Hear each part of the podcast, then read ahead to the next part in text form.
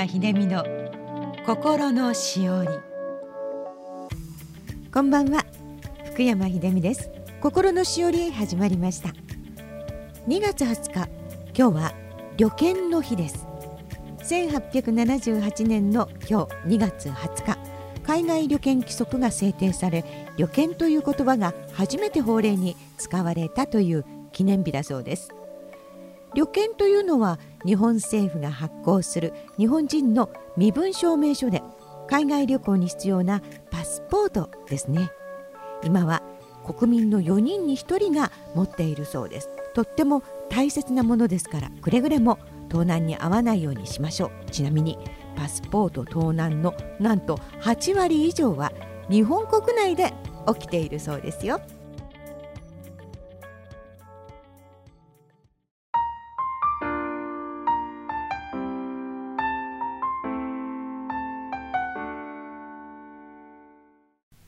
楠山正夫作「タニシの出世」前編。昔あるところに田を持って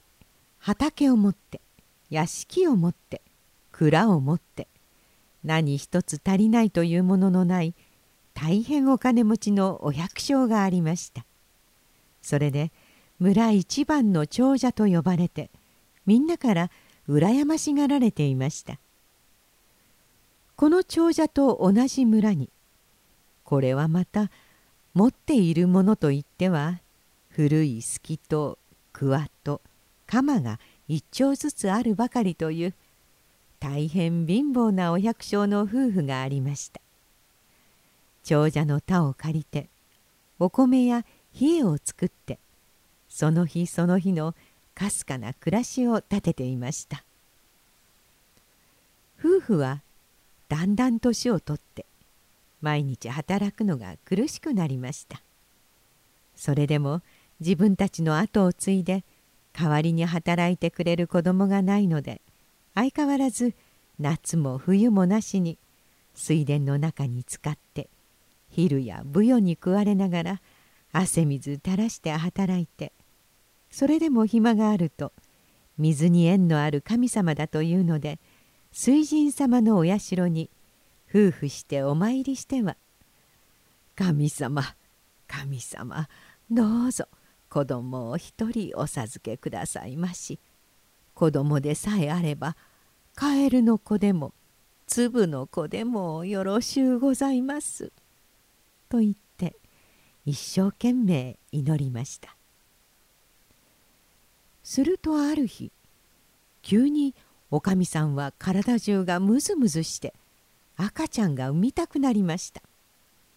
そらこそ水神様のご利益だぞ。さあ早く神棚にお灯明をあげないか。こう言って騒いでいるうちにおぎゃーとも言わずに赤ちゃんがそれこそころりと往来先に丸い石ころが転げ出すようにして生まれました。全くの話。この子は石ころのように小さく丸っこいのでつぶつぶと呼ばれているタニシの子であったのです。粒の子でもと申し上げたら本当に水神様がタニシの子をくださった。夫婦はこう言ってでも水神様のお申し子だからというので小さなタニシの子をお椀に入れて水を入れてその中で大事に育てました。5年経っても10年経っても粒の子はやはり粒の子でいつまでも小さくコロコロしていてちっとも大きくはなりませんでした。毎日毎日食べるだけ食べてあとは一日寝て暮らしてあーともカーとも声一つ立てません。お百姓のお父さんはやはりいつまでも貧乏で相変わらず長者の田を耕して年中休みなしに稼いでいました。やれやれ今日も腰が痛いぞ」とある日お父さんは背中をたたきながら地主の長者屋敷へ納める小作米の俵をせっせと蔵につけていました。するうちふと頭の上で「お父さんお父さんそのお米はわたいが持っていくよ」という声がしました。不思議に思ってお父さんが仰向いてみると軒先の高い棚の上に乗せられて谷氏の子が日向ぼっこしていました。谷氏の子が口を聞くはずがない。何かの空耳だろうと思って構わず仕事をしていますとまた耳の旗で「お父さんお父さんわたいがくってば」と呼ぶ声がしました口を聞いたのはやはり粒の子だったのですお父さんわたいは小さいから馬を引いていくことはできないけれど米俵の上にわたいを乗せてくれれば地主様のお屋敷まで馬を連れてってきてあげるよ。谷氏の子がずんずんそう言って口を聞くとお父さんもお母さんも本当にびっくりしてしまいました。でもこの子は何しろ水神様のお申し子だからきっと変わったことができるのかもしれないと思ってそう言われるままに谷氏の子を3秒の米俵と米俵との間にしっかり落ちないように乗せてやって「じゃあ行っておいで」と言って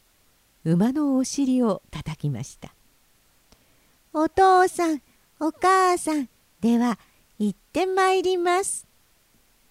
谷氏の子は人間の子とちっとも違わない言葉でそうはっきり答えて「さあ出かけよはいしし」と上手に声をかけました。馬はひひんといなないてパッカパッカ歩き出しました。でも心配なのでお父さんが後ろからそっとついていきますと。谷氏の子は馬の上から馬方のする通り掛け声一つで器用に馬を進めていきました。林の曲がり角や狭い藪の中にかかるとハイドハイド馬を止めてゆっくり歩かせます。危ない橋の上でもドブ川の縁でもほいほい言いながら無事に通り抜けました。そうして広い田んぼ道に出るとよく澄んだ美しい声で孫歌を歌い出すので馬もいい気持ちそうにシャンシャン鈴を鳴らしながら元気よく駆け出していきました田の中で草を取っていたお百姓たちは馬方の影も見えないのに俵をつけた馬だけがのこのこ畑道を歩いていく後ろ姿をみんな不思議そうに見送っていました。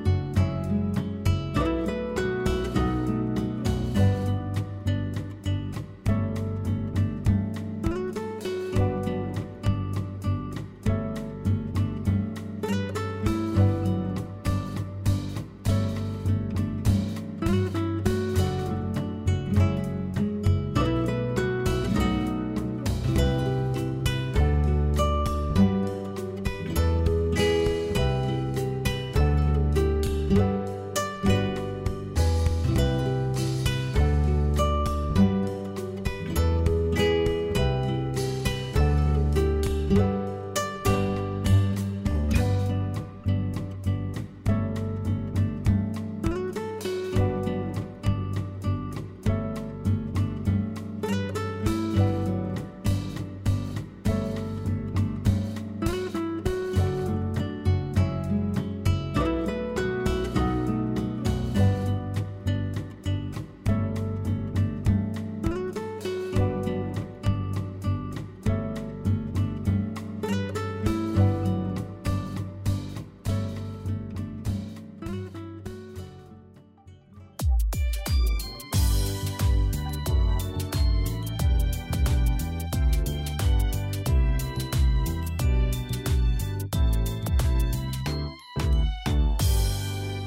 山秀美の心のしおり。いかがでしたか？さてここで絵本朗読のお知らせです。今月も和歌山市民図書館4階の絵本の山で大人の皆さんに聞いていただきたい絵本の朗読を行います。日にちは2月23日金曜日。この日は祝日です。夜の7時から8時まで市民図書館4階の絵本の山で行います。どなたでも参加していただけます。当日ふらりとお立ち寄りください。朗読グループイーマによる声で届ける物語癒しの時間を絵本の山では2月23日金曜日祝日夜7時から8時まで4階絵本の山で皆様のお越しをお待ちしています。寒い2月心がぽっと暖かくなるような絵本をお届けしたいと思っています。お待ちしています。次回の番組は3月5日火曜日午後6時30分からの放送です。福山秀美の心のしおりではまた。